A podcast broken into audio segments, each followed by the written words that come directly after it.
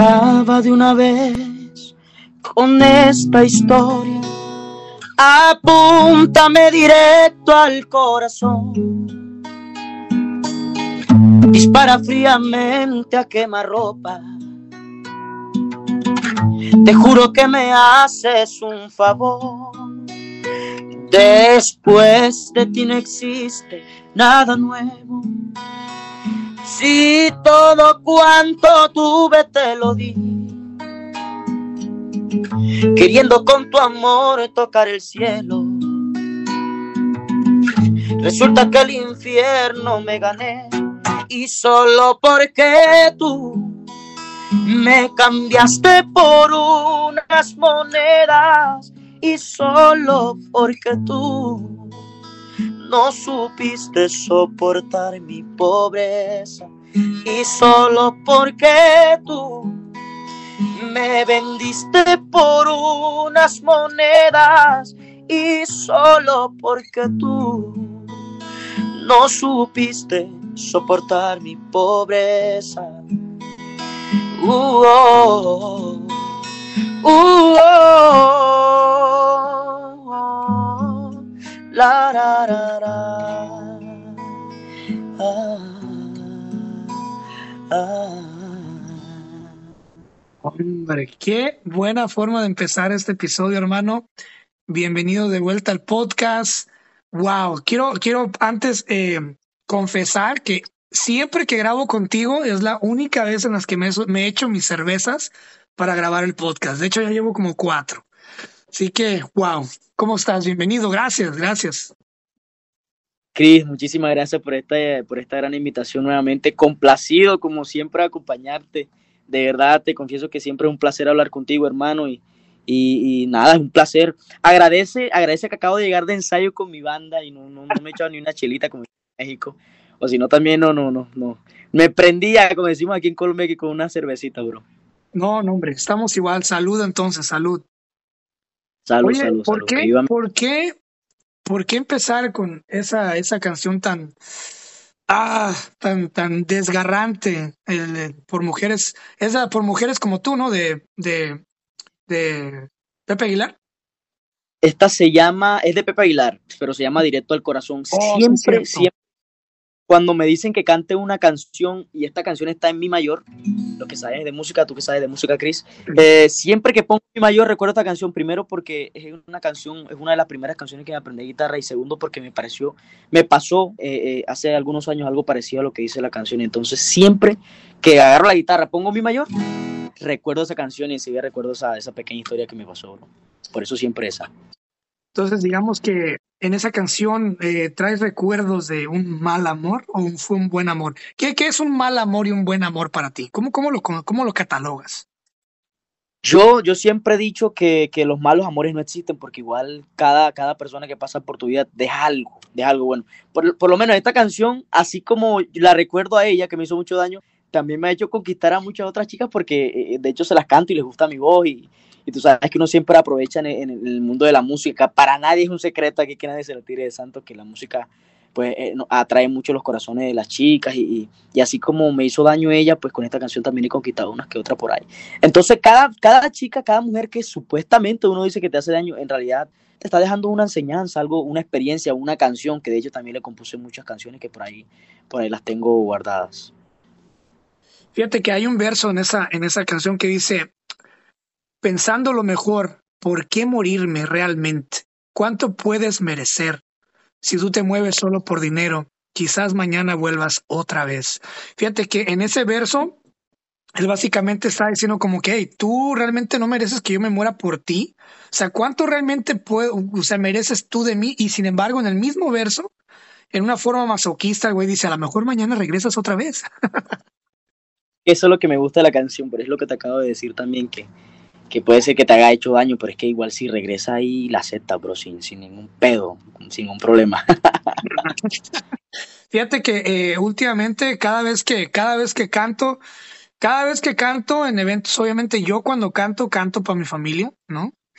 Este, y es algo muy, muy personal, muy privado, que solamente mi familia, mis tíos y tías saben que cuando yo llego a una carne asada, que cuando yo llego a una fiesta, ellos saben que yo voy a cantar. Entonces llego ahí con las bocinas o si invitan a algún músico, algo canto en, vivo. Y te he mandado audios, te he mandado, este, te he mandado, creo que también te he mandado un par de videos. Y, y júzgame tú que eres un cantante profesional. ¿Qué tal? O sea, honestamente no me voy a enojar. ¿Qué tal crees que canto yo del 1 al 10? La verdad, así, sinceramente. Cristian, te voy a decir la verdad, lo haces bien, lo haces bien. Yo digo que una de las cosas más importantes, ahora yo no soy la gran cosa, no vayan a, creer tus oyentes que yo soy wow, el super cantante colombiano, pero yo creo que una de las cosas más importantes en un cantante, para mí, en mi opinión personal como artista, creo que es la afinación y, creo que tienes buena afinación, tienes buena afinación. Lo que pasa es que en el ámbito de la música o del cantante, por ejemplo, con mi experiencia que llevo más de, ya voy para 10 años dándole a la música, porque estoy bastante joven, soy un chavito, eh, eh, uno aprende, aprende cositas, pues, a medida que, que, vas creciendo, cantando todo el tiempo en tarimas y, y, en la cuestión, vas como cogiendo experiencias, cositas que, que, que, si no lo, que si no lo haces a diario no las tienes. Pero igual lo haces muy bien, de verdad a mí sí me alegra mucho cada vez que me mandas un video o un audio porque en serio sí estás afinado y, y lo haces bien. Tengo una fórmula infalible que se llama tequila.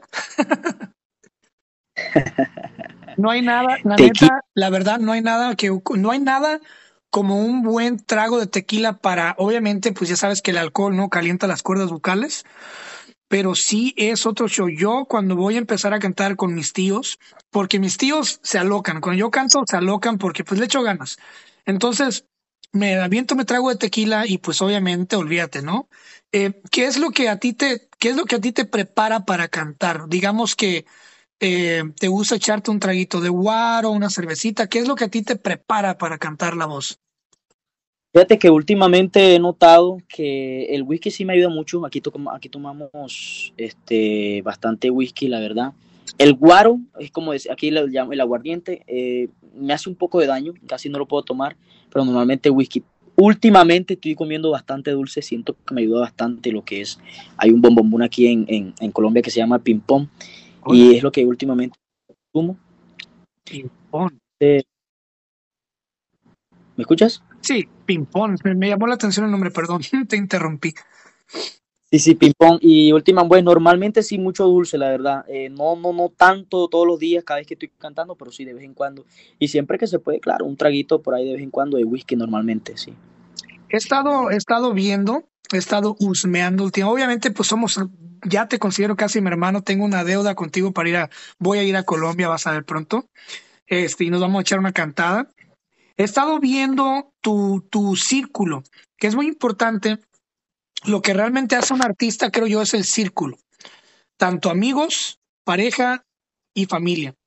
Y estoy viendo que obviamente vienes de una casa eh, de artistas. Veo que tu mamá canta, veo que tu hermana canta. Cuéntame de ese show, ¿cómo es vivir en una casa donde la mayoría de los ocupantes cantan? Eh, cantan entre ustedes, se comunican de vez en cuando cantando, se hacen sketches, ¿cómo, cómo convivir en una casa de músicos, ¿no? de cantantes? Fíjate que esa pregunta me la, me la han hecho un par de veces varias, varias personas llegadas, incluso en otras entrevistas con, con, amigos. Eh, me preguntan siempre eso porque de hecho la vena artística, la voz, tal, el talento, lo heredé de parte de, de, mamá, o sea, de parte del papá de, de mi mamá, de parte de mi abuelo materno, porque él siempre ha cantado desde pequeño, desde toda su vida. Nunca se dedicó a eso, desgraciadamente, por las oportunidades, porque igual eh, somos de una familia muy de, pues muy humilde. No vamos a decir que somos pobres, pero sí somos una familia bastante humilde. Entonces nunca se le dio la oportunidad, pero toda su vida cantando. Mi mamá también empezó a incursionar primero en el modelaje, quería ser policía, las cosas no se le dieron. Al final terminó siendo mariachi, dedicándose al mariachi hace bastantes años. Y después nací yo, que empecé pues gustándome el deporte, el fútbol, que de hecho era muy bueno en el fútbol. La demora fue enamorarme, Cristian, me rompieron el corazón y venga la empecé a componer canciones, empecé a cantar. Después, bueno, sí, antes de eso nació mi hermana también y ya ella sí desde pequeña se inclinó muchísimo, muchísimo a la música. Pero fíjate qué raro que a medida que fue creciendo, fue, fue perdiendo mucho amor a la música. O sea, de pequeña enamoradísima, cantaba en todos lados, bailaba todo el tiempo. Y ya de grande como que se fue alejando un poquito, pero aún así, este, ahorita mismo no se dedica a la música, lo único que se dedica a la música es mi mamá y yo, pero ahí de vez en cuando sí, sí se le echa la cantada cuando puede, algunas serenaticas. Y vivir en una familia de músicos que aquí todos cantamos, de hecho, bueno, mis papás ya son separados, pero mi papá también era músico cuando era joven, fue guitarrista, eh, asistía a una iglesia y sabía de música también, de hecho por él fue que aprendí la guitarra. Y vivir en una familia de músicos, pues chévere, porque igual nos entendemos mucho. Eh, creo que los músicos somos muy sentimentales. Mi mamá es una persona muy sentimental, mi hermana también. Y por ese lado siempre conectamos muy bien, tenemos, tenemos mucha confianza y sabemos, o sea, nunca nos aburrimos. Y siempre, y de hecho tenemos los, gustos de canciones muy parecidos, así que siempre es una aventura muy bonito, de verdad, vivir así es bastante, bastante lindo. A mí lo que me da risa lo que me da curiosidad es que mucha gente dice, oh, es que me lesioné, me jodí la tiroide, la rodilla y por eso no fui jugador profesional. Y es la primera vez que yo escucho que dice, no, es que me rompieron el corazón y por eso pues dejé el soccer. Fíjate, si no, de verdad, sin echarte mentira, Cris, era bueno. Yo dije ya, pues voy a ser futbolista profesional, si, si las cosas se me dan.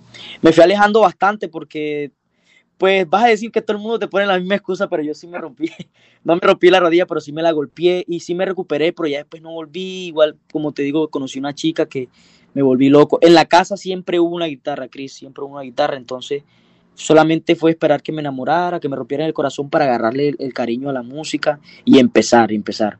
De pequeño me pasó esa también, hermana. ¿Cómo, ¿Cómo fue enamorarte por primera vez? Quiero que antes de que se nos olvide, quiero que me cuentes cómo fue enamorarte. ¿Fue tu fue la primera vez que realmente te enamoraste? Fue la primera, recuerdo que cuando estaba pequeño, como a los 10 o 9 años, conocí una chiquitica que, que jugábamos, nos montábamos en los árboles, jugábamos mucho y ella decía que yo era, que yo era el novio. A mí me daba rabia, así que esa no puede contar. La primera vez que se puedo asegurar que me enamoré, conocí una tipa, que una chica, perdón, que era mayor que yo, yo tenía 14, 13, y ella tenía 16 o 17, ya iba a terminar la escuela. Nos conocimos y de ella fue la que se me acercó a mí, que quería hablar conmigo, que yo le gustaba mucho, entonces me enamoré de ella. A raíz de eso, antes de eso ya en el colegio era un tipo bastante romántico, pasaba escuchando canciones románticas, escribiendo poemas en los cuadernos. agradece que, que, que boté todos los cuadernos, esos se me perdieron, o si no te mostraron una foto de los rayados que estaban en la parte de atrás escribiendo poemas, canciones. Pero cuando me enamoré de esa muchacha, pues de esa niña, fue todo floreció, como que todo fluyó mucho mejor. Me rompió el corazón, sí, con un mejor amigo que, que, como decimos aquí en Colombia, me pegó cacho, o sea, me pegó los cuernos. Y a raíz de eso me compuse mi primera canción de verdad con guitarra, y agarré la guitarra, la, la aprendí bien. Y bueno, aquí veme, con, con prácticamente 10 años ya de, de experiencia en la música. ¿Cómo fue que, cómo fue que se te ocurrió esa canción? Eh, ¿Te recuerdas el nombre de esa canción? Uf, la tengo anotada por ahí en un cuaderno guardada. Tengo años de no cantarla, la verdad. La tengo guardada, no, no sé dónde está el cuaderno, pero te miento, no recuerdo la verdad, sinceramente.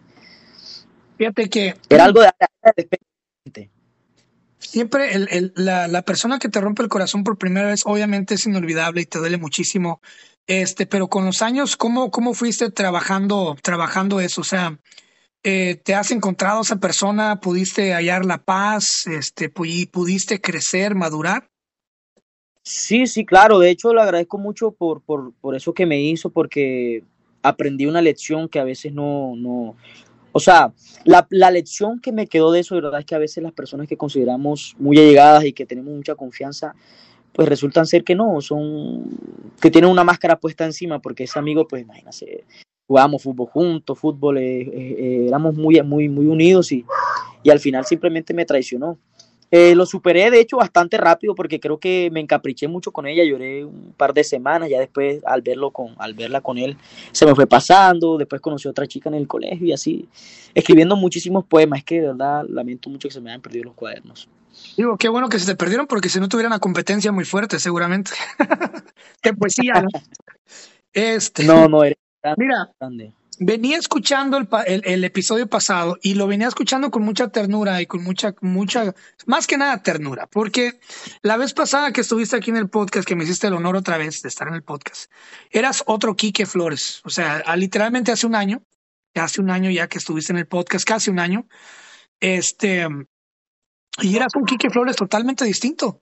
Obviamente creciste más en las redes sociales, estás, estás subiendo más material, estás más expuesto, ya tienes un traje de charro muy chingón, muy bonito. La vez pasada, y quiero hablar de esto porque la vez pasada nos hablaste de cómo ganaste un concurso y luego cómo te contactaron en el Tenampa y luego cómo te prestaron un traje de charro. Eh, cuéntame ahorita del Tenampa, que es, veo que estás ahí con, con esa agrupación. ¿Cómo te ha ido? ¿Cómo te sientes? ¿Qué has aprendido a un año más de estar en el Tenampa? O sea, ¿qué, qué, qué experiencia nos puedes compartir? Sin imagina que no te están escuchando los del Tenampa, ¿no? Este, ¿Qué experiencia nos puedes compartir de lo que has aprendido con esa agrupación y, cómo te sientes ahora? Cris, imagínate que llevo un año recién cumplido ahorita a finales de julio y yo creo que este, estoy sinceramente de todo corazón te lo digo, incluso con, con los ojos un poquito enguarapados, esta, siento de todo corazón que estoy en la mejor etapa de mi vida porque las personas que, que ya llevo conociendo un año en esta hermosa agrupación en esta hermosa empresa. Son personas increíbles, de verdad. Te lo digo porque que me nace el corazón y sé que son así. En el poco tiempo que llevo con ellos me he dado cuenta que son personas muy talentosas, muy entregados a la música, igual que yo, que, que aman mucho lo que hacen. Yo quería encontrarme con personas así que, que se entregaran totalmente igual que yo a la música. Y gracias a Dios, de verdad, me, lo, me topé con ellos. Fíjate que estuve enfermo de COVID, no, sé si hablamos de eso. Estuve bastante grave. Pensé que, pensé que de hecho estuve bastante grave. Dios, siento que fue Dios que me dio la oportunidad de seguir adelante. Saliendo del COVID, estando antes del COVID, había terminado pues mi relación con la otra empresa que era Garibaldi. Ya no estoy trabajando con ellos hace varios, hace un año y más. Entonces, al terminar con ellos, demoré un par de meses sin trabajar, estaba en plena pandemia, me dio COVID, casi muero literal. Y saliendo de, del COVID, eh, Dios me dio la oportunidad de trabajar con el Tenampa, el, el, el jefe, el, el, dueño de la empresa vino aquí a mi casa, habló conmigo, mira aquí que quiero trabajar contigo, me gusta mucho tu voz, me gusta lo que haces y vamos para adelante. Tengo un proyecto, tiene un proyecto, me dijo, tengo un proyecto para formar una banda de música popular regional colombiana y también para tocar música regional mexicana, porque tú sabes que aquí se escucha mucho su música, la música de ustedes. Entonces le dije, claro, perfecto, obviamente, tenía muchos meses, pasé mucha necesidad, esto te lo digo, ¿verdad? Sin pena, eh, hay que aceptarlo, pasé muchas cosas bastante feitas. Dios no me abandonó, gracias a Dios, y siempre estuvo ahí pendiente, eh, su voluntad siempre se hizo, entonces salimos de todo ese, ese mal momento y ahorita de verdad me siento pleno, me siento feliz de estar, de estar con ellos, mi vida ha mejorado te puedo decir que en un, en un 80% le estoy dando, creo, de todo corazón que le estoy dando una mejor vida a mi mamá, a mi hermana, que está estudiando y siento que me estoy dando una mejor vida, de verdad, incluso a mi novia también. Ah, la novia. No, claro, es que cabe resaltarlo. De hecho, te digo algo gracioso que el podcast pasado que se lo mostré. ¿Cómo has crecido, hijo mío?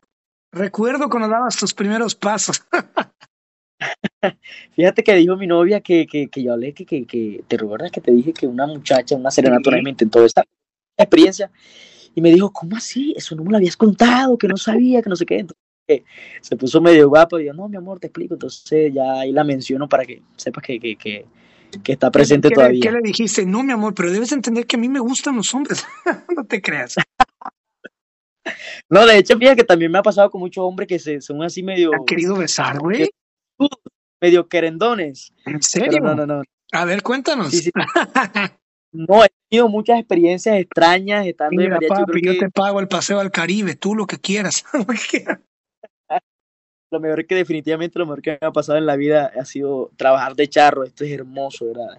Alegrar los corazones, pero sí me he topado con muchas personas un poco confianzudas, o sea, nada, nadie se ha pasado conmigo, siempre me ha dado mi lugar pero sí hay personas, uno se topa con muchas personas así bastante alegronas, les digo yo, que se gozan la serenata, la parranda, la fiesta, y quieren expresarle esa vaina a uno. Mira, ya te he visto que has estado creciendo en las redes sociales. La verdad he visto y wow, y me, da muchísimo gusto, la verdad. Yo amo que, cre que mis amigos crezcan. Me encanta, me encanta que truenen en las redes sociales, me encanta y lo estás haciendo muy bien. Me gusta mucho los videos que subes en TikTok, me gusta mucho pues todo lo que haces, pero hay un proyecto que estoy viendo que eh, es un poquito diferente a lo que tú haces y me llama mucho la atención y te quiero preguntar sinceramente, ¿qué onda con esta página de los muchachos? Platícame de ese proyecto, cómo nace, quiénes son los muchachos, qué es lo que hacen, eh, cuéntame todo de ese proyecto, lo que, lo que quieras contarme, porque se me hace muy curioso y estaba viendo y estaba husmeando en los videos y hay mucha gente que ya los está empezando a ver y hay mucha gente que ya los empieza a compartir y estoy viendo que la página ya está creciendo y está agarrando una, una solidez. ¿De dónde nace esto? ¿Quiénes son los muchachos? ¿Qué es lo que hacen y cuál es la finalidad? ¿No? Bueno, fíjate que recuerdo que en el podcast pasado no te comenté sobre esto. Eh, tengo un pasado que me la tiré un poquito de humorista. Digo que me la tiré porque yo no soy humorista. Me gusta mucho el contenido de humor que, que, que se hacía en ese entonces, que creo que era un poquito más sano que el de ahora. Eh, últimamente por la cuestión de los influencers se ve muchísima, muchísima mala influencia, pero con los muchachos eh, es un proyecto que empezó en familia, todos somos familia. Hay un amigo solamente un amigo, pero es como la familia porque nos criamos juntos prácticamente, siempre viéndonos. Eh, siempre hemos, hemos pensado, por ejemplo, mi primo, que me, me, me, atrevo, me tomo el atrevimiento de mencionarlo, mi primo es Neider, que somos continuidad. Eh, nos sentamos una vez a pensar, primo, ven acá, igual tú estás creciendo en tus redes, mira, pero ¿qué tal si empezamos un proyecto como el que tú empezabas antes, lo que, las cosas que tú hacías? Mira que igual eso se está pegando mucho por aquí, sobre todo aquí en la costa, o sea, aquí en la región en la que yo vivo de Colombia y me dijo, vamos a crear un contenido de humor, pero un, un, humor cumpliendo también, o sea, dentro de los parámetros de lo sano, un poco sano, porque hacemos cosas un poco bastante retos, un poco elevaditos, porque también hacemos retos. Y dijo, vamos a crear una página y vamos a subir contenido. Mira que tú tienes apoyo de, de, por ahí de muchas personas, igual aquí en, la, aquí en el pueblo, porque ellos viven en un pueblo bastante cerca de mi ciudad. También hay mucha gente que nos quiere apoyar, porque ya les he mencionado que queremos crear una página así. Yo le dije, dale, perfecto, vamos a subir contenido de humor, porque yo hace muchísimos años, cuando estaba bastante chiquitico, hacía contenido de humor. En ese entonces lo dejé, sinceramente, porque me avergonzaba mucho, veía que había mucha burla, porque en ese entonces, como te digo, no estaba tan de moda como ahora, como ahora. Entonces, más que todo, la página de los muchachos nació porque como una necesidad de, de, de, de querer explotar las ideas que tenemos en la cabeza, porque tenemos varias ideas, queremos crear una, una serie para subirla, Queremos crear mucho contenido bueno, bastante divertido. Y hemos ido ahí poco a poco. Lo único que nos limita ahorita mismo es que estamos bastante distanciados un poco, entonces toca, me toca estar viajando para grabar contenido, ellos viajan aquí también de vez en cuando, pero ahí vamos poco a poco, de hecho se ha tenido muy buena acogida porque tenemos poco de ocho meses, seis, nueve meses, siete meses, y ha crecido bastante, bastante rápido. Eh, no hemos sido tan constantes, pero el, contenido que subimos, gracias a Dios, la gente sí lo apoya bastante, porque como vamos poco a poco, igual empezando siempre así, pero no, no, eh, el proyecto va, va bien, seguimos en pie con eso y, y bueno, vamos para adelante, seguimos con eso firme. Eh, ¿Qué pasa si un día revienta más el hecho del humorismo y todo lo que están haciendo que, que la música? ¿Qué pasa? Bueno, preguntan una, una pregunta hipotética, ¿no? ¿Qué pasa si un día creces más en el lado humorístico y bloguero y todo ese show que la música. ¿Estarías dispuesto a dejar la música para convertirte en un estandopero, en un comediante, en un bloguero, algo así? Fíjate que sí he pensado eso muchas veces, pero yo siempre he tratado de meter la música en todos lados, en todo, en todo lo que haga. Hace poco, de hecho, también yo soy de empezar muchos, muchos proyectos, muchas cositas que me gusta empezar porque soy una persona que, que se le ocurren ideas. Creé una página para hacer contenido gaming, para hacer stream, streamer no sé si lo si has escuchado por ahí el, el, concepto. Entonces, de hecho, con eso también me ha ido muy bien. Eh, he tenido un crecimiento bastante rápido en estos 15 días que empecé. Llevo 15 días, ya voy para mil seguidores, gracias a Dios. Entonces, pregunté lo mismo con eso desde el gaming, pero adivina cómo se llama la página. Se llama, se llama Mariachi Gamer. Entonces, cada vez que hago directo, pues tengo que ponerme de charro, ya en estos días me compro mi camarita y empiezo con mi micrófono a hacer directo, pero siempre estoy tratando de meter la música en todo, Chris. Igual yo sé que, que lo de la comedia con la música no está tan lejos, ahí van ligaditos, se pueden hacer muchas canciones de humor o se pueden hacer videos, sketch donde, donde haya, donde esté la música que, que sea la protagonista y cosas así. No lo voy a dejar de lado porque sinceramente la música para mí es todo, es lo que me da de comer, es lo que me apasiona, es lo que me hace sentir vivo, así que no lo puedo dejar, de verdad, no, no puedo dejarlo de lado, es imposible. Mira, quiero yo eh, comentarte, eh, decirte sobre un tema, ¿no? Eh, obviamente en Valledupar, Colombia, eh, hay muchos mariachis, hay muchas agrupaciones, o considerable varias agrupaciones. La vez pasada hablamos del tema y quisiera utilizarlo para comparar y a un año después, ¿no? ¿Cuánto cobra un mariachi en Colombia? Mariachi en Colombia por una, digamos, por una, una serenata, ¿no? Eh, por así decirlo. ¿Cuánto, cuánto cobraría? Para, vamos a comparar y actualizar los precios. ¿Te acuerdas que la vez pasada te dije? Sí, me dejaste muy sorprendido con los precios de, de, allá de ¿Qué te parece? Hacemos la misma dinámica. ¿Cuánto cobra un mariachi? ¿Cuánto cobraría un mariachi por una, por una serenata? Más o menos. Si tú me llamas ahorita mismo a las 10 y 40 de la noche hora colombiana, me dices, Kike, mira, necesito una serenata para allá, para mi novia, para mi mamá. Eh, te llevo seis integrantes, te llevo un buen sonido profesional, te tocamos con, te tocamos ocho canciones. Es, ese es, la, es, lo estándar, lo normal aquí, ¿sí me entiendes? Porque igual agrupaciones grandes, así como en México, no hay, porque aquí hay muchísima escasez de músicos en mi ciudad, desgraciadamente. Te cobro por eso, Chris, 180 mil pesos, incluso la puedo dejar en 150 mil pesos cuando el cliente se pone ya muy regateador, bastante duro, como decimos aquí. 150 mil pesos es lo mínimo que cobramos, lo mínimo. 150 mil pesos. ¿Cuánto le tocaría a cada integrante? Más o menos. Pesos colombianos. Sí, sí, sí. Si me llaman a mí, gano un poquito más, pero cada músico le tengo que pagar 20 mil pesos cada músico más el sonidero y, el sonido. O sea que libres en esa serenatica a mí me quedarían 40, 50 mil pesos aproximadamente. Mm, ya es algo, por hora, ¿no?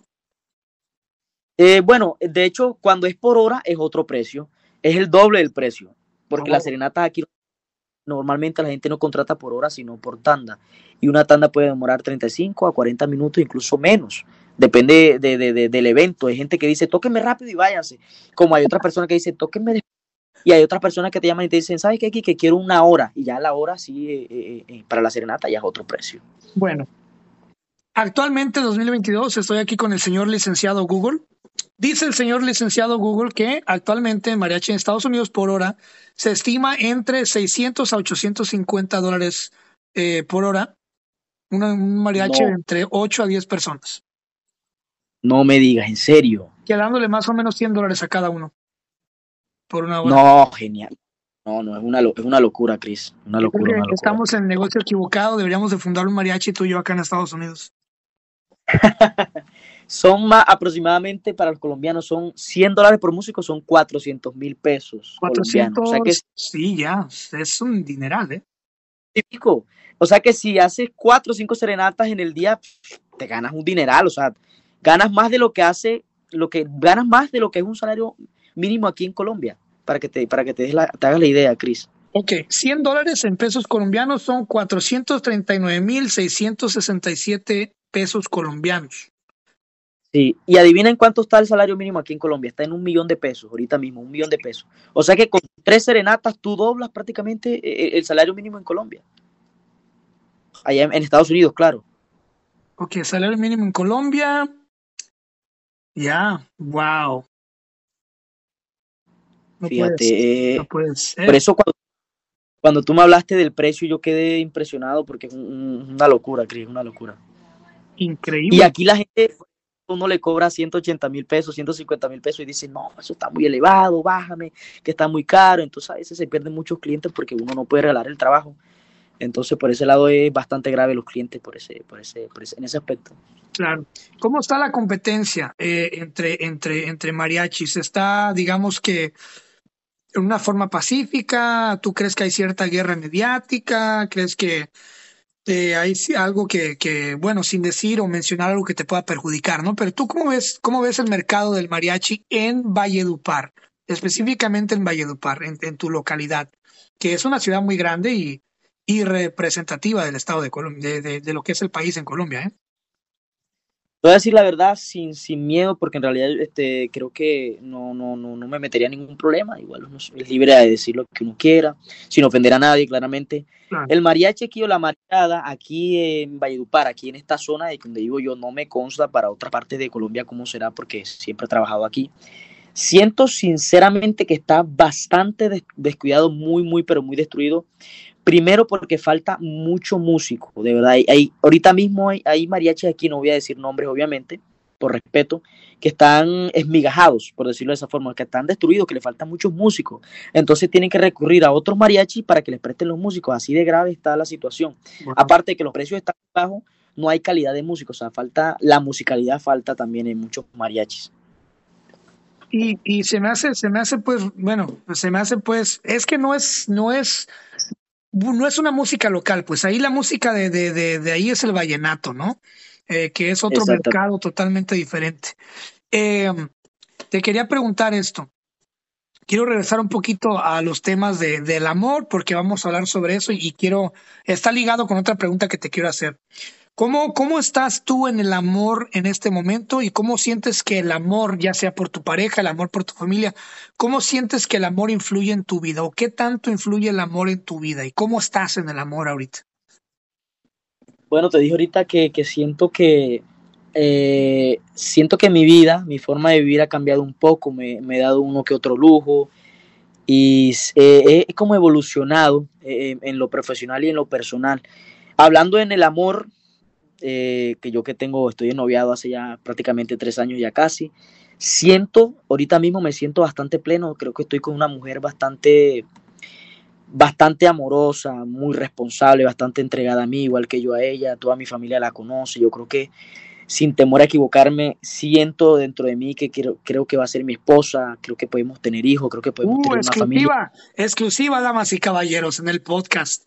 Creo que se nos casa Quique Flores. No, no, no, todavía no, pero sí de verdad siento que, es una mujer bastante, eh, es la mujer más importante, Cristian, que, me, que he conocido, no solamente porque mi amor vayas a escuchar esto, sino porque de verdad, eh, de todo corazón, es una mujer maravillosa, me siento bastante entregado, muy pleno con ella, soy yo, soy como soy con ella, no tengo que fingir nada, igual ella conmigo. Es una relación de tres años ya, eh, creo que llevamos para más, vamos para más tiempo porque nos queremos mucho. Y con mi familia es estupendo, Cristian, se llevan bastante bien. Mi hermana menor con ella son prácticamente mejores amigas. Mi mamá le tiene mucha confianza, sus papás me tienen mucha confianza, con sus hermanos me llevo bien.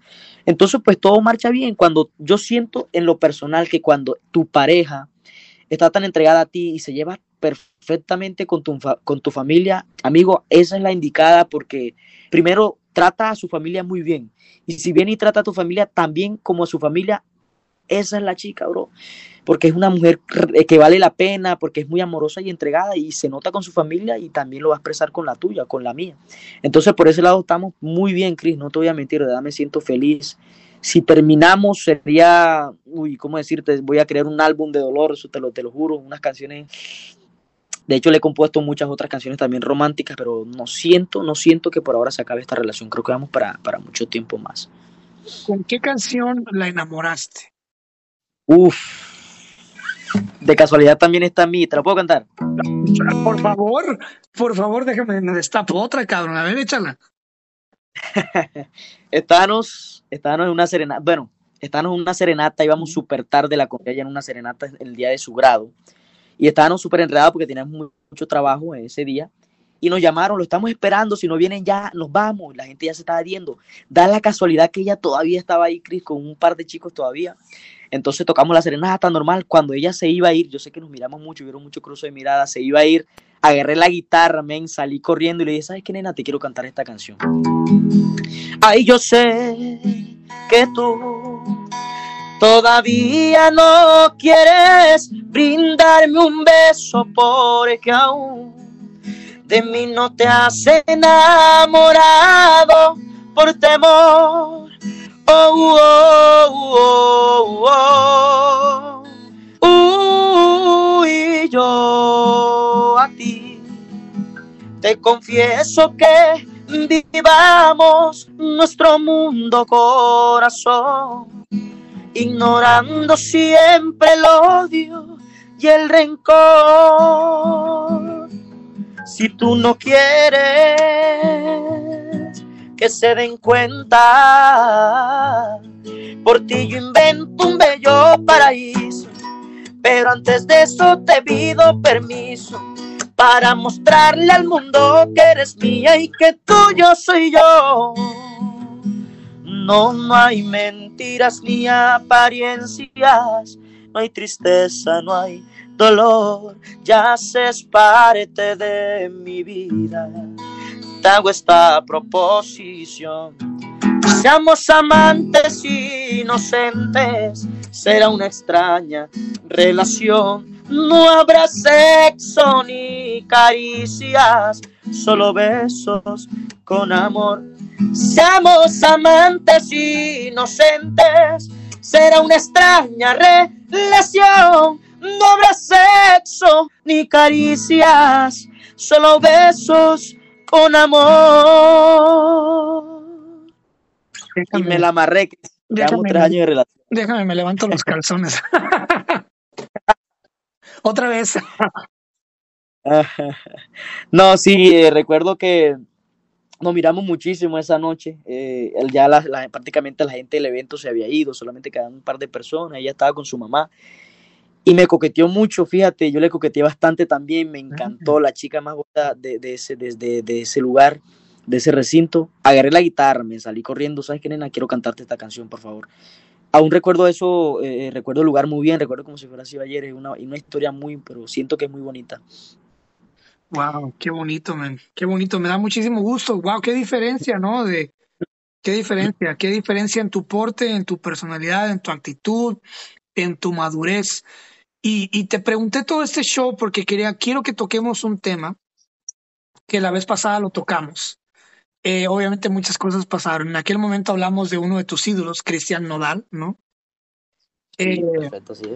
Y vemos, vemos el gran impacto, ¿no? Este, que tuvo una persona en su vida, ¿no? O sea, esa persona se va, eh, hay muchos malentendidos, pero vemos cómo él poco a poco ha evolucionado, Obviamente ya se pinta el pelo de verde, se pone tatuajes, trae ropas medias raras, eh, empieza a divagar muchísimo en sus cosas. Tú que, que, que, has seguido mucho su música de él y que, y que, lo, que canta sus canciones, todo el ¿cómo te sientes personalmente ante este cambio de su personalidad? Eh, ¿cómo, ¿Cómo te afecta tú como eres que su, su fan? ¿Cómo te sientes al ver que un cambio tan drástico en pocos meses de Cristian Nodal en su persona, en su físico, en todo? Cuando me enteré de, ese tema, de hecho, eh, me dejó bastante impactado porque se habían, pues de hecho creo que se iban a casar, no sé si ya estaban casados, no recuerdo bien, creo que se iban a casar, ya había un anillo, creo, si no estoy mal quedé bastante impresionado. Igual tú sabes que la, la, la, la, vida de los famosos siempre se expone y a veces se dicen muchas cosas, uno no sabe si es verdad, no hay cómo desmentirlas, pero de verdad sí quedé bastante impresionado. Y con el cambio de él, eh, me di cuenta de una cosa, men, que de verdad hay personas que te hacen carajo la vida, men, te la hacen pedazos. Eh, Cristian Nodal, yo admiro muchísimo porque es una persona que tiene bastante talento, siento que tiene una voz de admirar, bastante sube mucho, tiene cosas muy bonitas. Y le envidio mucho en ese aspecto porque igual, bueno, cada, cada cantante tiene lo suyo, pero ha sido muy exitoso. Igual yo quisiera ser como él algún día. Pero de verdad me dejó sin palabras cuando me enteré todo ese rollo de, de, de, de, pues de Belinda y él. Y quedé impactado como una persona en tan poco tiempo puede, puede dañarte la vida, literal, porque igual él sigue con su vida artística y de hecho ya está en otro amorío, en otra relación, pero no va a ser el mismo nunca más, Cristian. Mira que se tatuó la cara, ahora se pinta el pelo, quedé bastante impactado como una, una simple persona de carne y hueso como tú, que decía que te amaba, que, que, estar contigo toda la vida puede, puede destruirte tanto, puede cambiarte tanto. Quedé sin palabras, de hecho dije, no, ahora se vienen unos temazos de Cristian, me imagino los temas que se vienen, y de hecho sí, agrado muchos las canciones que ha ido sacando bastante, bastante cortavenas, muy bonitas, entonces bastante impactado, la verdad. Aquí en Colombia le, se le han hecho muchísimos memes, no estoy de acuerdo con eso igual, porque es un artista que respeto y se han burlado bastante por, por pues, todo el lío, todo el rollo, pero sí siento que es una persona normal como todos y merece mucho respeto y, y que, que, que, en su dolor pues que, que, se le acompañe los que puedan y si no pues que se le respete igual. Todas las personas sentimos de, de formas muy distintas y él siente por lo que veo, si es una persona que tiene sentimientos muy pero muy fuertes. Eh, sí, eh, está canijo, está muy difícil. Te quería preguntar porque yo sé que eres muy fan de él y, y va ligado con otro tema. Mira, eh, yo soy muy fan del ya difunto Vicente Fernández. De hecho, cuando yo me entero de su muerte, lo primero que hago es mandarte un, mensaje. Me acuerdo que te dije que se nos murió, se nos murió el Tata, ¿no? Este, sí, sí. Me dolió muchísimo, lloré como lloran los hombres. Y mi chava, mi, mi ahora prometida, se sintió un poquito mal, triste, porque pues sabe que él, él era, él era uno de mis grandes ídolos. Este, porque me trae recuerdos muy bonitos, me trae recuerdos de, del rancho, ¿no? Cuando yo estaba en Michoacán, en el rancho. Eh, me trae recuerdos de mi madre en Estados Unidos, en Estados Unidos, cuando ella estaba acá de ilegal. Eh, cuando vendíamos elotes, ¿no? En un carrito de supermercado, ponía una olla y vendía, pues, elote, elote, lo que es la penca del, del maíz, con, pues, pues sí, con chilito y sal y todo ese show, los elotes.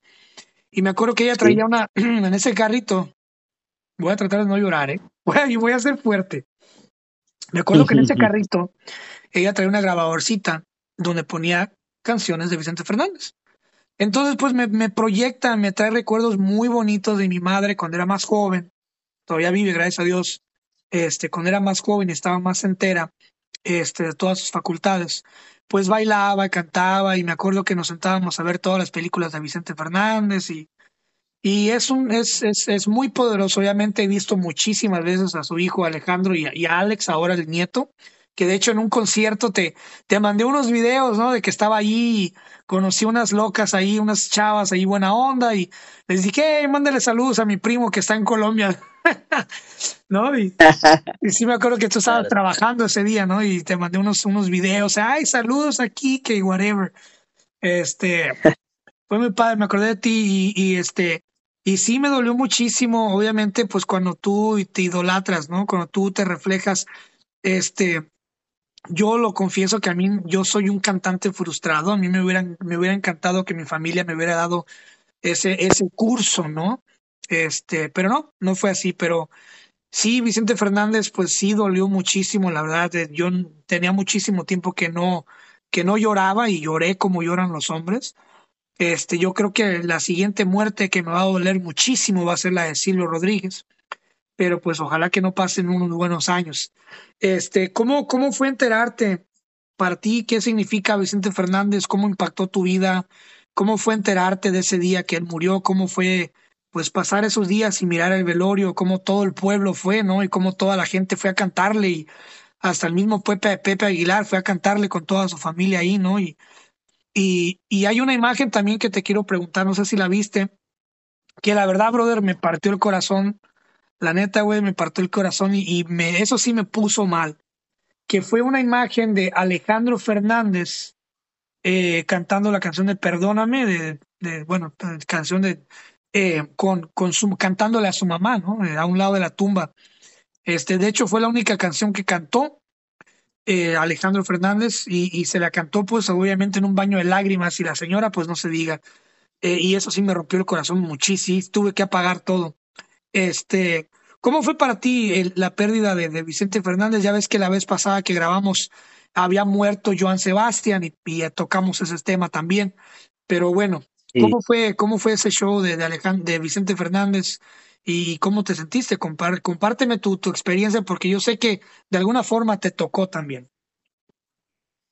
Fíjate que yo creo que esto lo sabe todo el mundo. Vicente Fernández es un artista, fue un artista bastante querido en todas, muchísimas partes de Latinoamérica, muchas partes del mundo.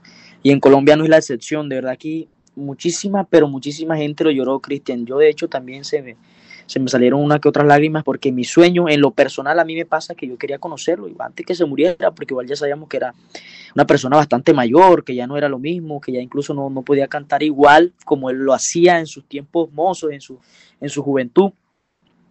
Pero siempre, siempre soñaba, desde que empecé a dedicarme a la música, a, la mariachada, que son varios par de años ya, soñé, empecé a soñar con conocerlo, porque su música me ha dado de comer, Cristian, eso no, eso no, eso, e, eso es innegable, eso no se, lo, no se lo puedo ocultar a nadie, gracias a sus canciones, a las composiciones que, tiene, que, que tuvo, que tiene, a todas esas melodías bonitas, a esa hermosa voz que tuvo, eh, yo como ahorita mismo. Y me dolió bastante, también lloré un poco porque quería conocerlo como te dije.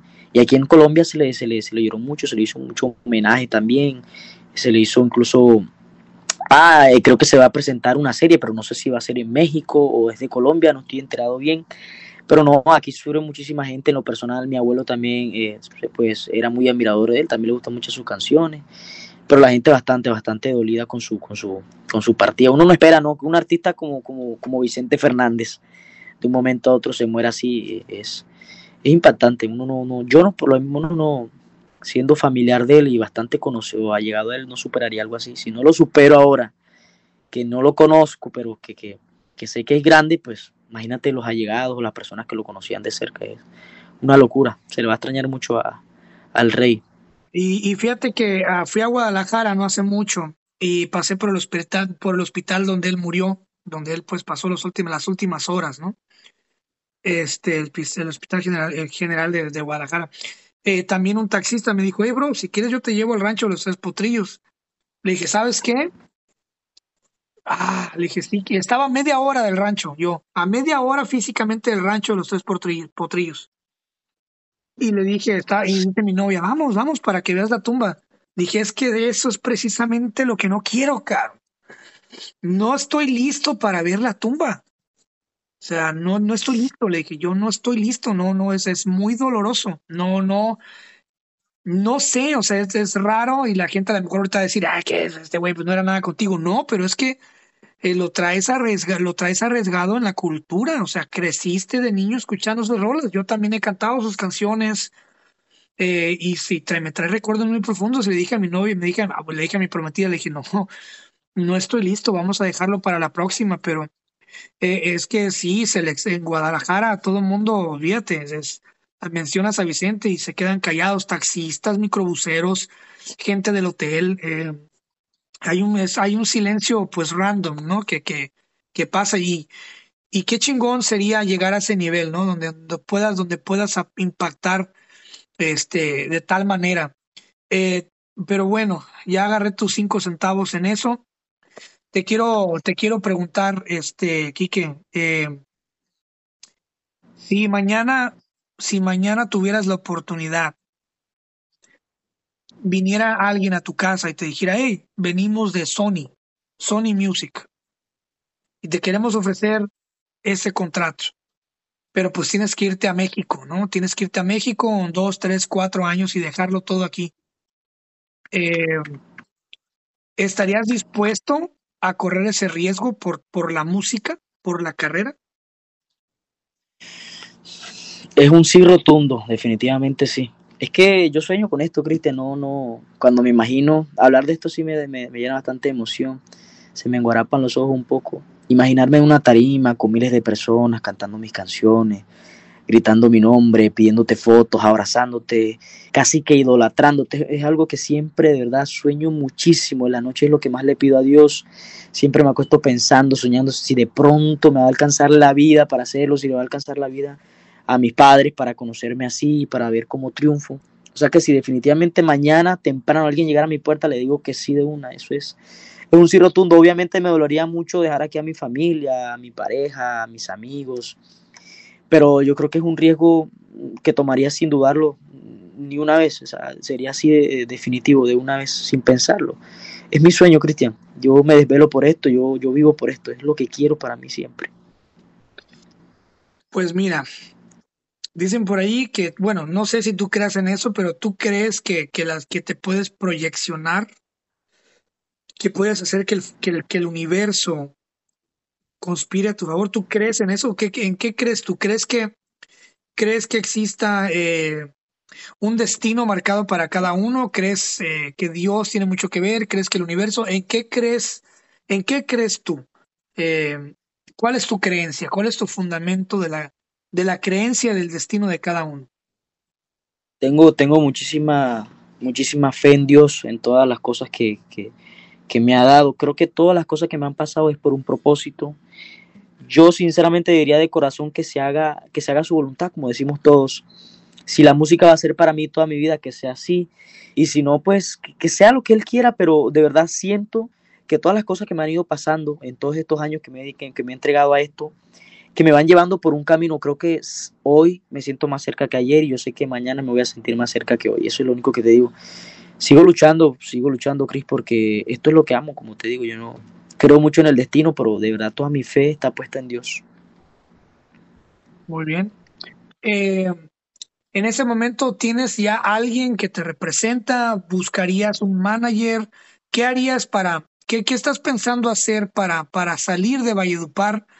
Y empezar a, a, pues obviamente digamos que primeramente pues agarrar terreno, ¿no?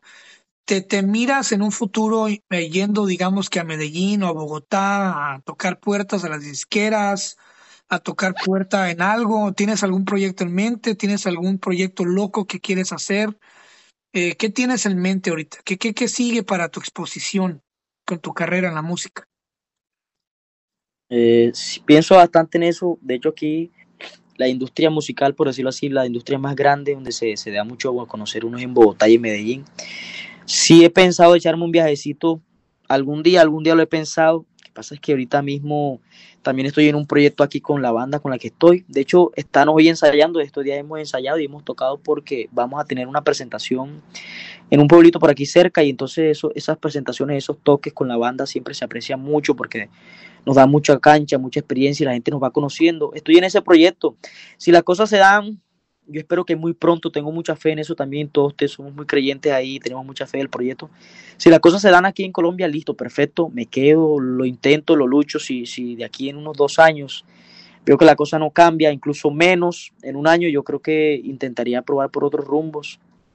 Ojalá, ojalá se me diera la oportunidad de viajar a México algún día. No sé, yo sé que allá hay mucha gente talentosa, pero creo que, que que, yo puedo dar mucho de mí allá y, si algún día se me da la oportunidad lo haría sin pensarlo, o también para Medellín, para Bogotá. Yo creo que si las cosas no se dan aquí como lo estoy pensando, muy pronto me iría de viaje, tengo que irme de aventurero a intentarlo a ver qué pasa. Como lo hacía Joan Sebastián, ¿no? Joan Sebastián dejó su pueblo y agarró sus ahorros y se fue a la Ciudad de México y, y a buscar las disqueras, a tocar puertas, pero Joan Sebastián llevaba ya varios demos grabados, cassettes, varias copias, eh, que entregó y entregó hasta que le hicieron caso, ¿no? Este, buscó también programas de radio locales, nacionales, donde le dieran chance de tocar sus canciones. Este, pero yo creo que lo más importante es tener es tener la voluntad de dejarlo todo, de dejarlo todo, todo, todo, todo, todo. Y eh, tener también el corazón, porque a veces tienes que dejar novia, tienes que dejar familia, tienes que dejar amigos, tienes que dejar la tierra, tienes que dejar todo. Eh, y no sé, a veces ahí es donde muchas personas se rompen, ¿no? ¿Tú, tú, tú cómo te sientes en ese aspecto?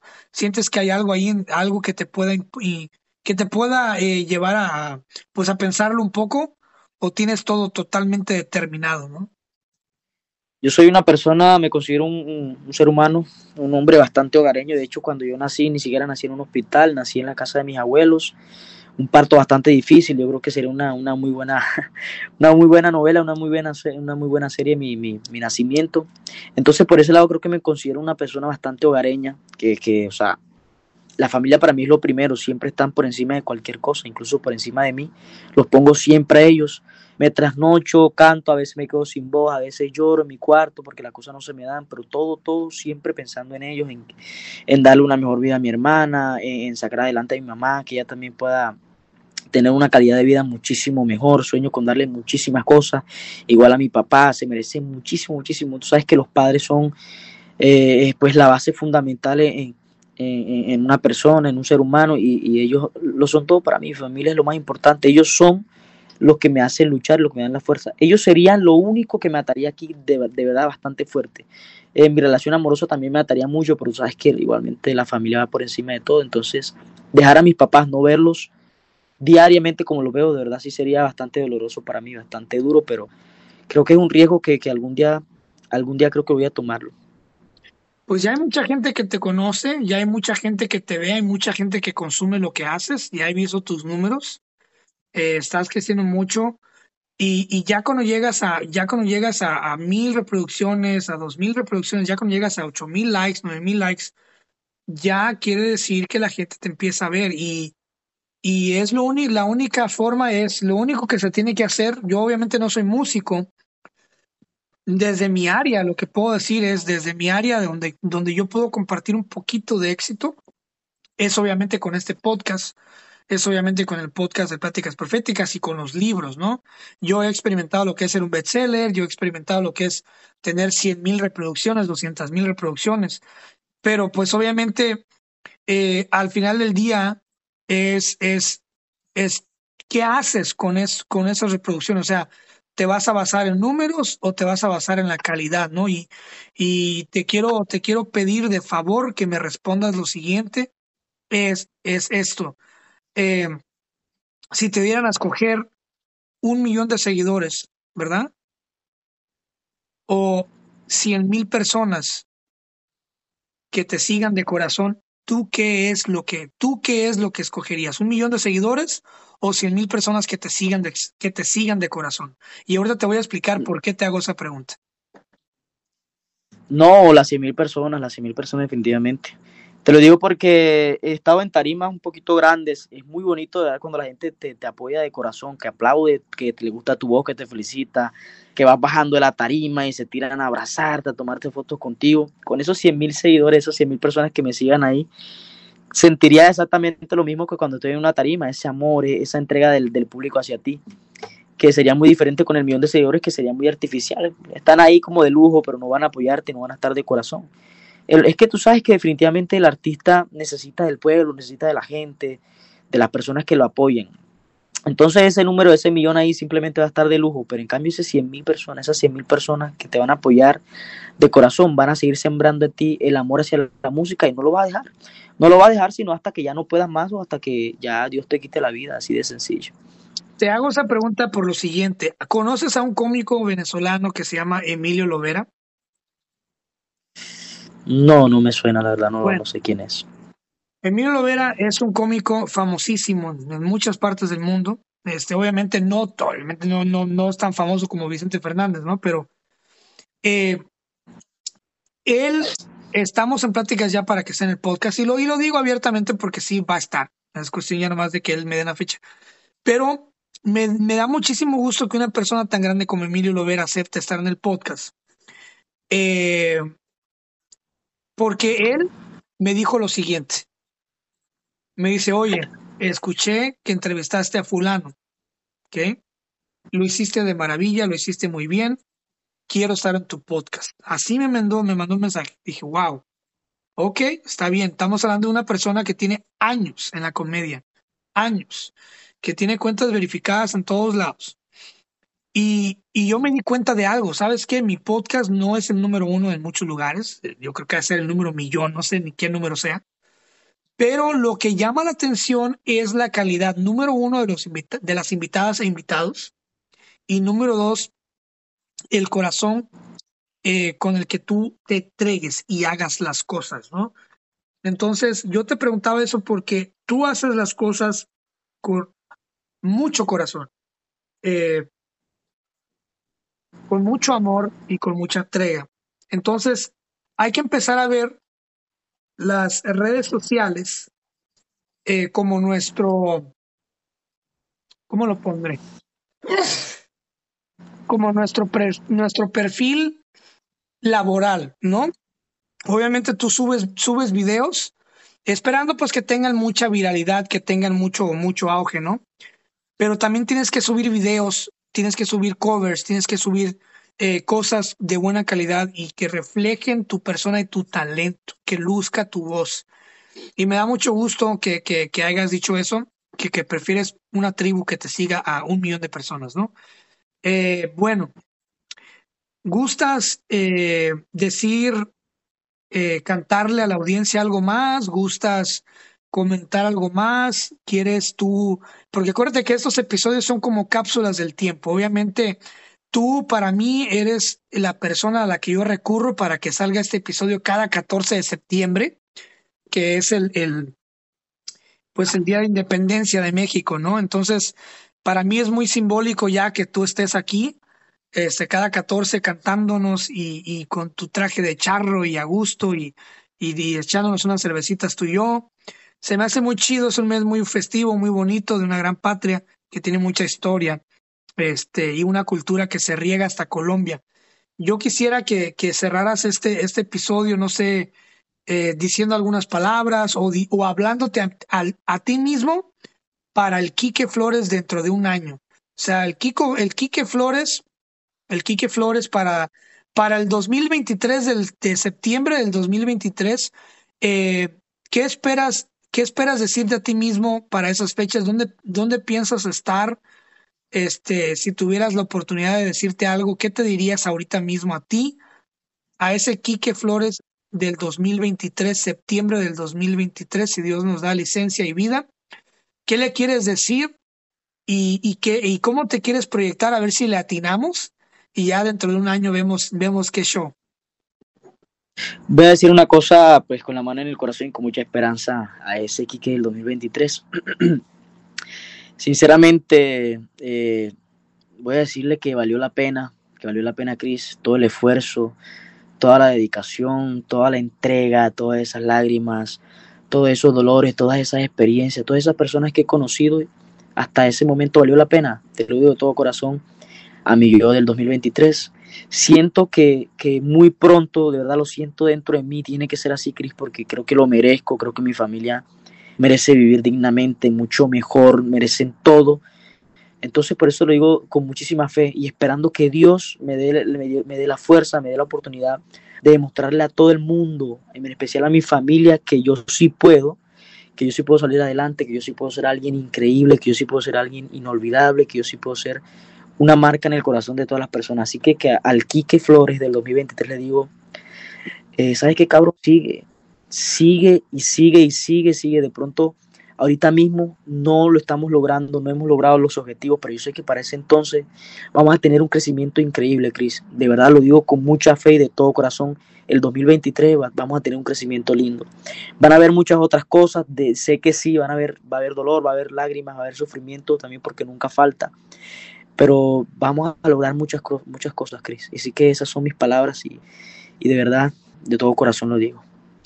Pues mira, al Quique Flores del 2023, quiero decirle que, y, y, no es para el Quique Flores de ahorita, es para el Quique Flores del 2023. Y ahorita voy a hablarme a mí mismo del 2023, ¿ok?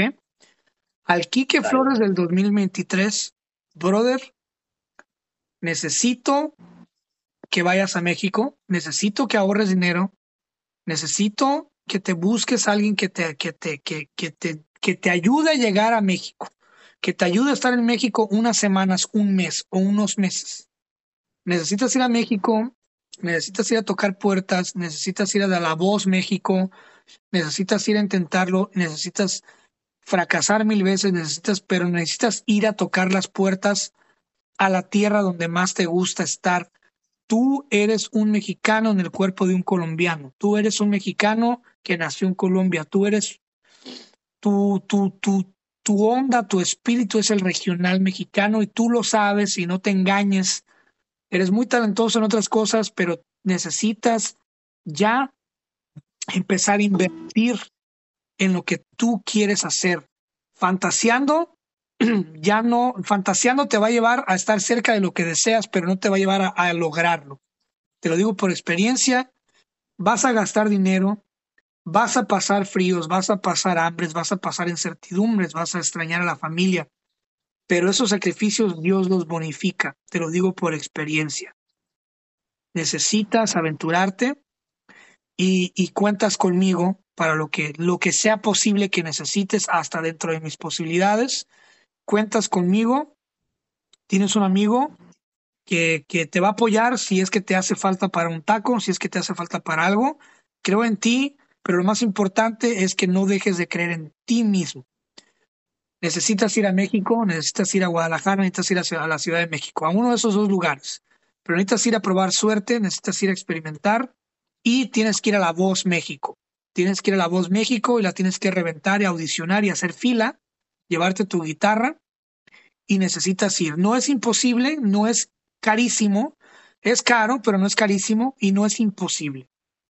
Y, y, y se te va a dar. ¿ok? Eso es lo que yo tengo que decirle al Quique del 2023, que si, que, que para fin de año, espero que el Quique del 2022 escuche este podcast, si se siente depresivo, si se siente triste en diciembre, enero y la nostalgia, escucha este podcast, cabrón.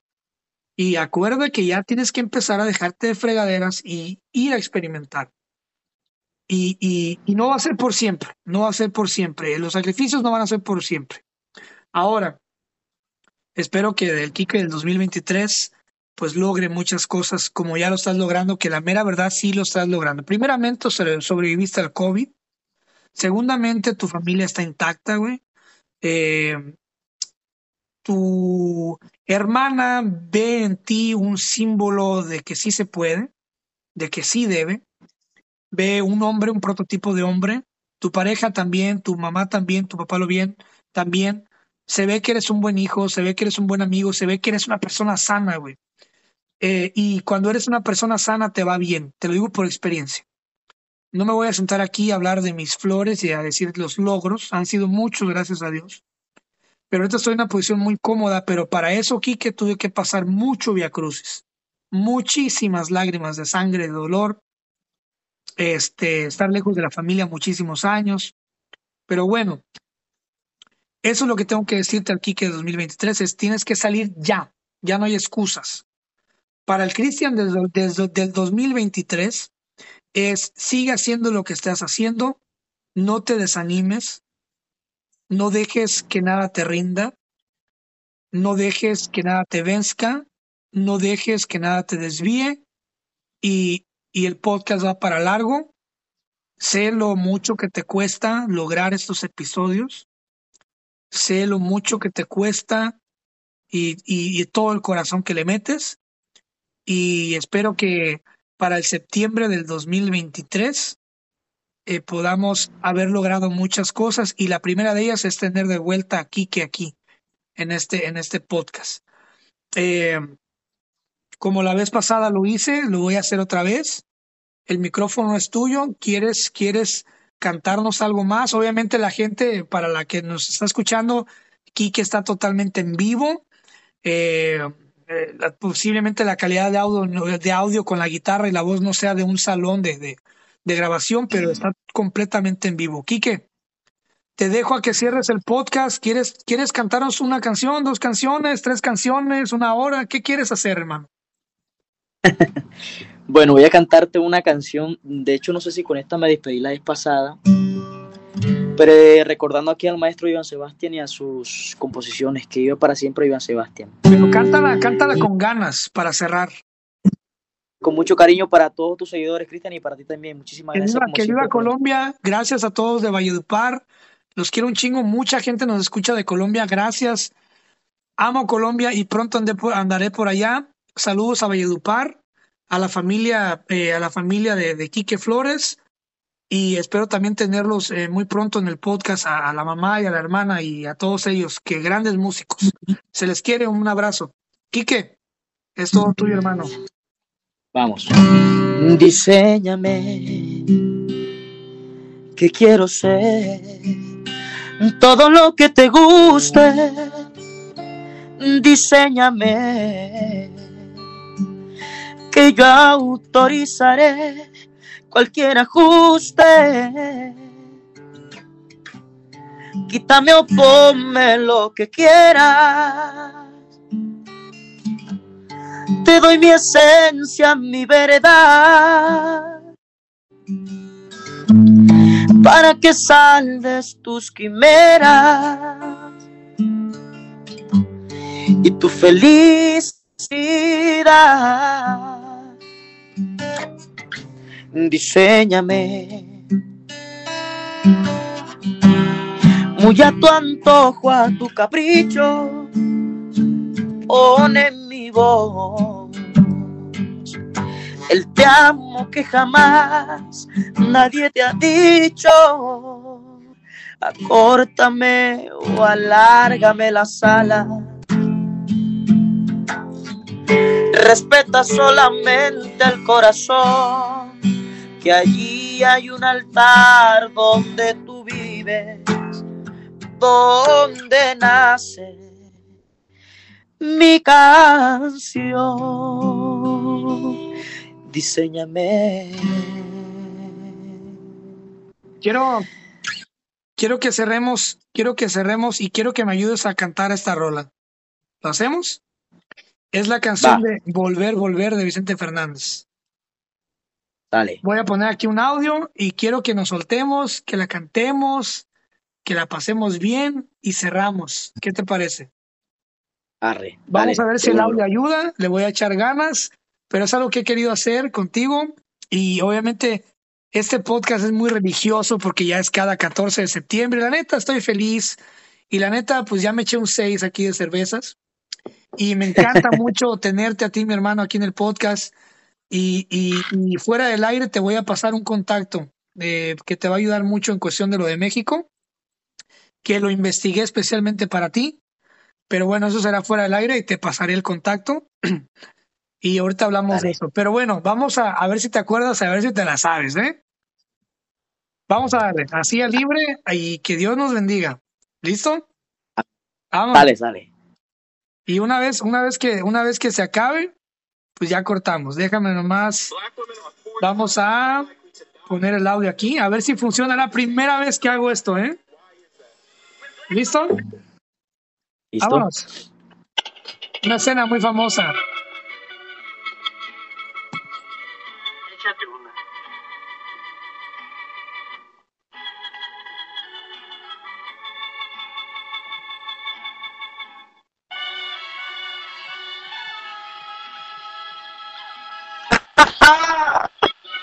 No me falles, Quique, no me falles.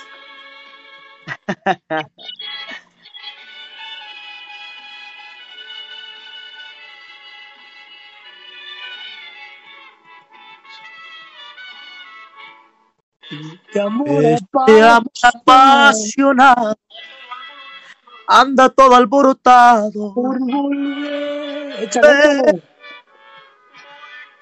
Voy camino a la locura y aunque todo me tortura, sé querer. Échale, échale. Momento de perder. Tú tenías Tú mucha tenías mucha razón, te hago caso corazón al corazón y me muero. y me muero por volver. ¿Listo? Uno, dos, tres. Y volveré, volveré. Volver, volver, volver volver A tus brazos. a tus brazos otra vez. Yo hasta donde Llegaré hasta donde estés. Yo sé perder, Quiero perder, volver, quiero volver, volver, volver. Eso, Kike. Salud, primo. Salud. Salud, salud, que viva México. Que viva Colombia. Gracias, hermano, muchísimas gracias. Y no vuelves porque no quieres, dice. Chiquitita. Ah, chaparra. Nos dejamos hace Vamos tiempo. hace tiempo, Me llegó el momento. pero se me llegó el momento de perder. Tú tenías mucha razón, le hago caso al corazón y me muero por por volver. Y volver, volver, Volver volver a tus, a tus brazos. otra, otra vez. vez. Llegaré hasta Llegaré hasta donde estés. Yo sé perder, yo sé perder. perder. Quiero volver, volver, volver, volver. Eso, Quique. Dios te bendiga, hermano. Gracias por hacer esa locura conmigo. Gracias por todo y que viva Colombia. Nos vemos la próxima, Quique. Saludos, Nos bendiciones, vemos, hermano. Cuídate. si Dios nos permite, dentro de un año, cabrón. Espero que haber logrado las profecías, ¿eh? Verás que sí, en el nombre de Dios. sí. Vamos a darle con todo. Ya no hay excusas. Ánimo. gracias. Dale. Si te gustó esta plática del podcast, seguramente te gustará mi otro proyecto que se llama Pláticas Proféticas. Es un podcast que hago en colaboración de un gran amigo que se llama Francisco Andaluz. Es un ex militar y en este podcast tratamos temas de todo tipo sin miedo a la censura, con la única finalidad de que la pases bien, de que te diviertas, te rías, aprendas y también reflexiones con nosotros. Te invito a que nos escuches y nos busques como Pláticas Proféticas en todas las plataformas. Ahí nos vemos, te mando un abrazo, cuídate.